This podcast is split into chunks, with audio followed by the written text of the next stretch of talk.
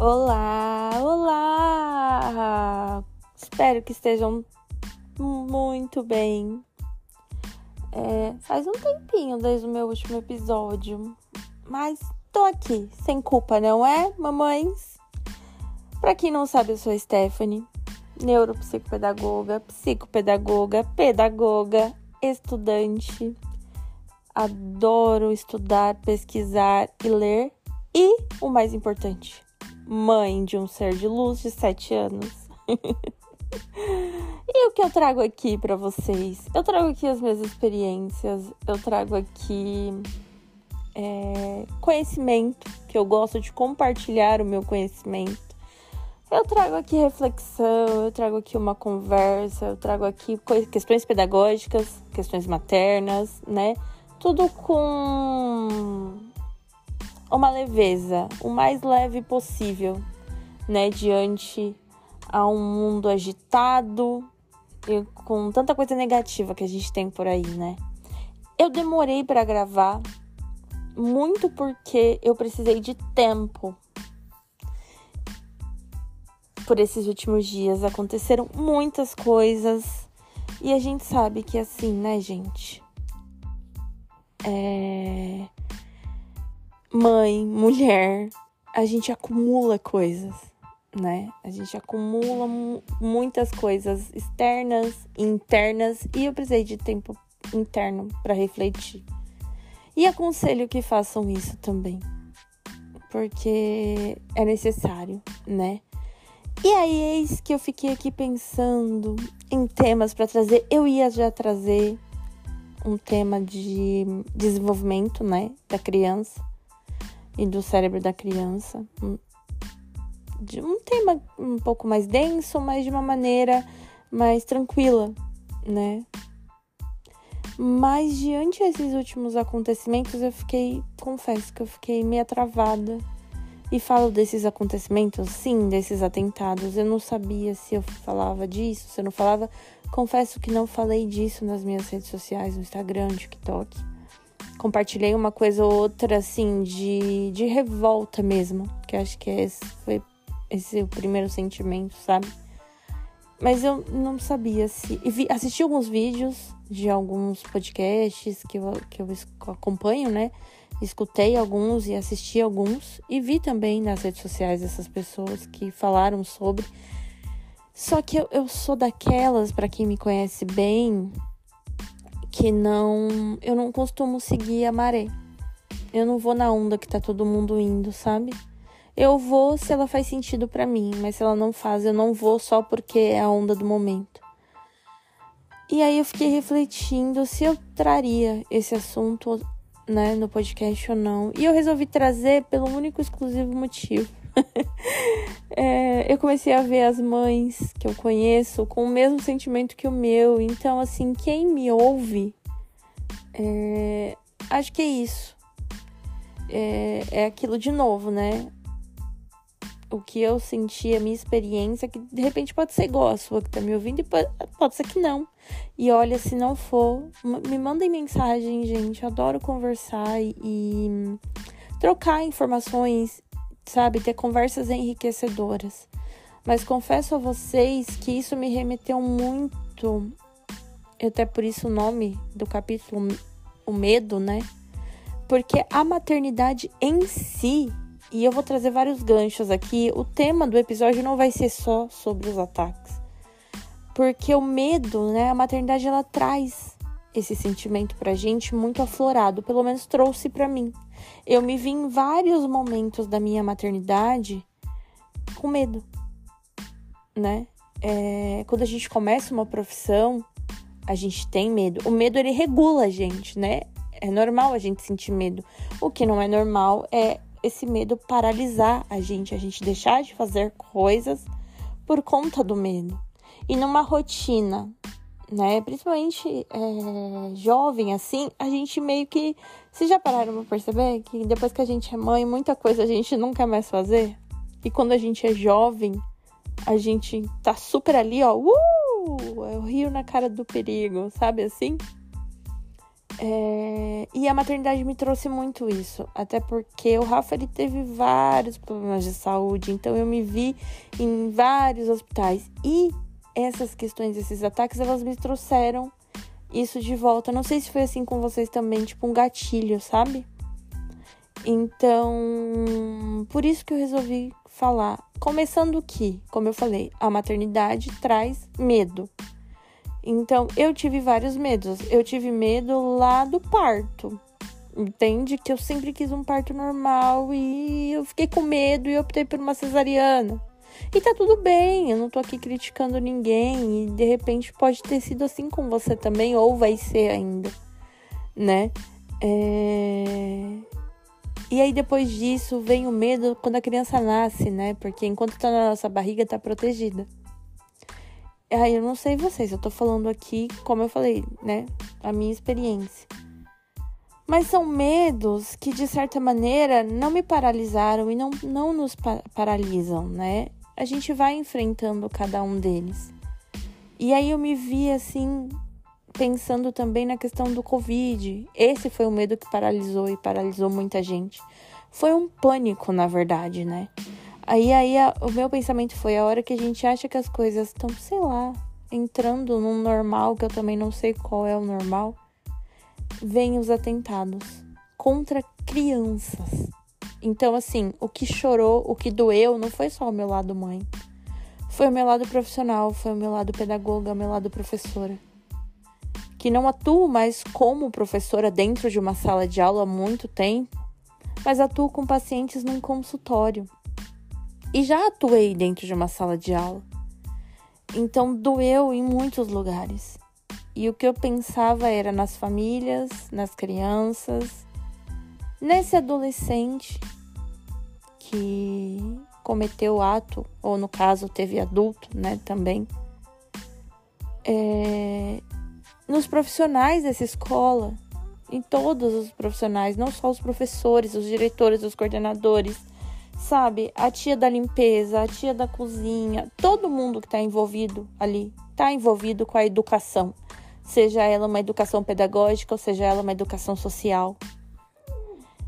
E querendo ou não, me fez pensar também me deu muita revolta, me deu muita raiva, porque tá matando crianças, né, indefesas. Mas em certo momento a minha reflexão foi: esse adulto, e eu não sei se você aí que tá me ouvindo vai me entender, né? Mas eu tenho uma premissa de que eu não posso julgar o outro, porque a partir do momento que eu julgo o outro, eu tenho três dedos apontados para mim. Lógico, gente, de novo, é uma tragédia, eu não tô aqui justificando nada. Porque assim, o lugar do medo automaticamente para mim veio com o meu filho, né? Mas eu pensei num lugar aqui meu, nesse adulto e nesse adolescente que já foram uma criança. E como eu falo muito de infância, não, não tinha como eu não, não ter esse lugar. É, de como foi a infância né? Eu que bato tanto no, na tecla de que a criança tem que ter uma infância, tem que ter o, o brincar, tem que ter a ludicidade, e eu sei que isso não é normal e que isso não é permitido, vamos dizer assim, para muitas crianças. Que muitas crianças não têm essa infância feliz, essa oportunidade de infância. Eu entendo o privilégio, sabe? Então, eu me, me pus pensando, como é que foi? Como é que. Será que foram acolhidos? Porque eu também falo muito de acolhimento, de uma educação positiva, de uma educação respeitosa, de uma educação emocional. Mas a gente sabe que isso, infelizmente, é para uma pequena parcela da população. A grande massa não tem acesso a esse tipo de conteúdo, infelizmente. Então, como crescem, né? tem, não, não tem essa sensibilidade de repente. E eu me vi com medo. Eu me vi nesse ponto, pensando nesses pontos, pensando nessas questões, mas eu me vi com muito medo. Tanto que o, o meu filho não foi para a escola por dois dias, que porque eu fiquei com muito medo, né? É, de novo, vejo meu lugar de privilégio, lugar, né, do, da minha família de privilégio, vamos colocar assim, porque ele estuda numa escola particular. E se a gente parar para analisar, os ataques estão sendo em escola pública. Por quê? Porque a facilidade de você entrar numa escola pública é muito maior do que você entrar numa escola particular. Então, me coloco aqui de novo. É, fiquei em pânico, né? Com muito medo. Mas com medo pelas minhas é, colegas, professoras, que estão nesse lugar nas escolas públicas também. Entendem como é tipo, é uma teia muito confusa que ao mesmo tempo que você tem raiva, que você tem ódio, que, que é surreal, que você não entende. Ao mesmo tempo, se você para para pensar ou tem um mínimo de sensibilidade que talvez essas pessoas não tiveram, é você pensar naquele outro lado. Não que justifique, porque nada justifica você matar uma pessoa, você matar uma criança, um inocente. Mas é pensar no próximo, né? Porque se a gente tem essa premissa, e eu tenho, não sei se você que me escuta tem também, mas eu tenho essa premissa de, de, de hum, amar o meu próximo, né? De dar o melhor ao meu próximo. E aquela coisa de tipo, eu me vi pensando muito nessa frase de que a gente só dá pro outro o que a gente recebeu, o que a gente tem dentro da gente. Então, de repente, e eu falo muito disso, o que, que a gente está dando para os nossos filhos, o que, que os nossos filhos estão recebendo da gente. Então, essa, esses adolescentes que estão cometendo esses atos, o que receberam das famílias? Eu sei que é muito complicado a gente tentar olhar ao lado deles, né? Assim, para tentar entender mesmo, porque a gente busca respostas, né? É para tentar entender o que levou um adulto, um adolescente a um ato tão terrível, tão horroroso, né? E aí acho que também tem um alerta atrás disso de como a gente está conduzindo a educação dos nossos filhos. Como que tá? É a gente parar e refletir as nossas atitudes para com os nossos filhos, para com os nossos sobrinhos, para com os nossos alunos, para as crianças que vivem à nossa volta, entende? E também a conduta de como se a gente trata o nosso próximo, porque a gente é espelho para os nossos filhos. Então não é só o que a gente está passando para os nossos filhos, entendem? Como essa teia é muito mais além. É como a gente se porta e como a gente trata o outro, o nosso próximo. Porque não adianta a gente fazer discursos maravilhosos para os nossos filhos ou entediantes, porque eles não vão escutar. Eles vão aprender muito mais pelo nosso exemplo, muito melhor, de uma maneira mais assertiva pelo nosso exemplo, né? É, então, assim, eu botei medo, porque assim, é muito medo envolvido, já pararam para pensar? É cada hora é um medo novo. A maternidade ela é recheada de medo e de culpa. E vai ter um episódio para falar sobre culpa. É, mas cada hora a gente tem um medo diferente. Mas o, o, o que a gente faz para tentar superar esse medo? Quais são os medos que nos paralisam e os medos que nos impulsionam? E esses que nos paralisam? Por que, que nos paralisam? Então, assim, acho que hoje eu trouxe mais, mais reflexões, né?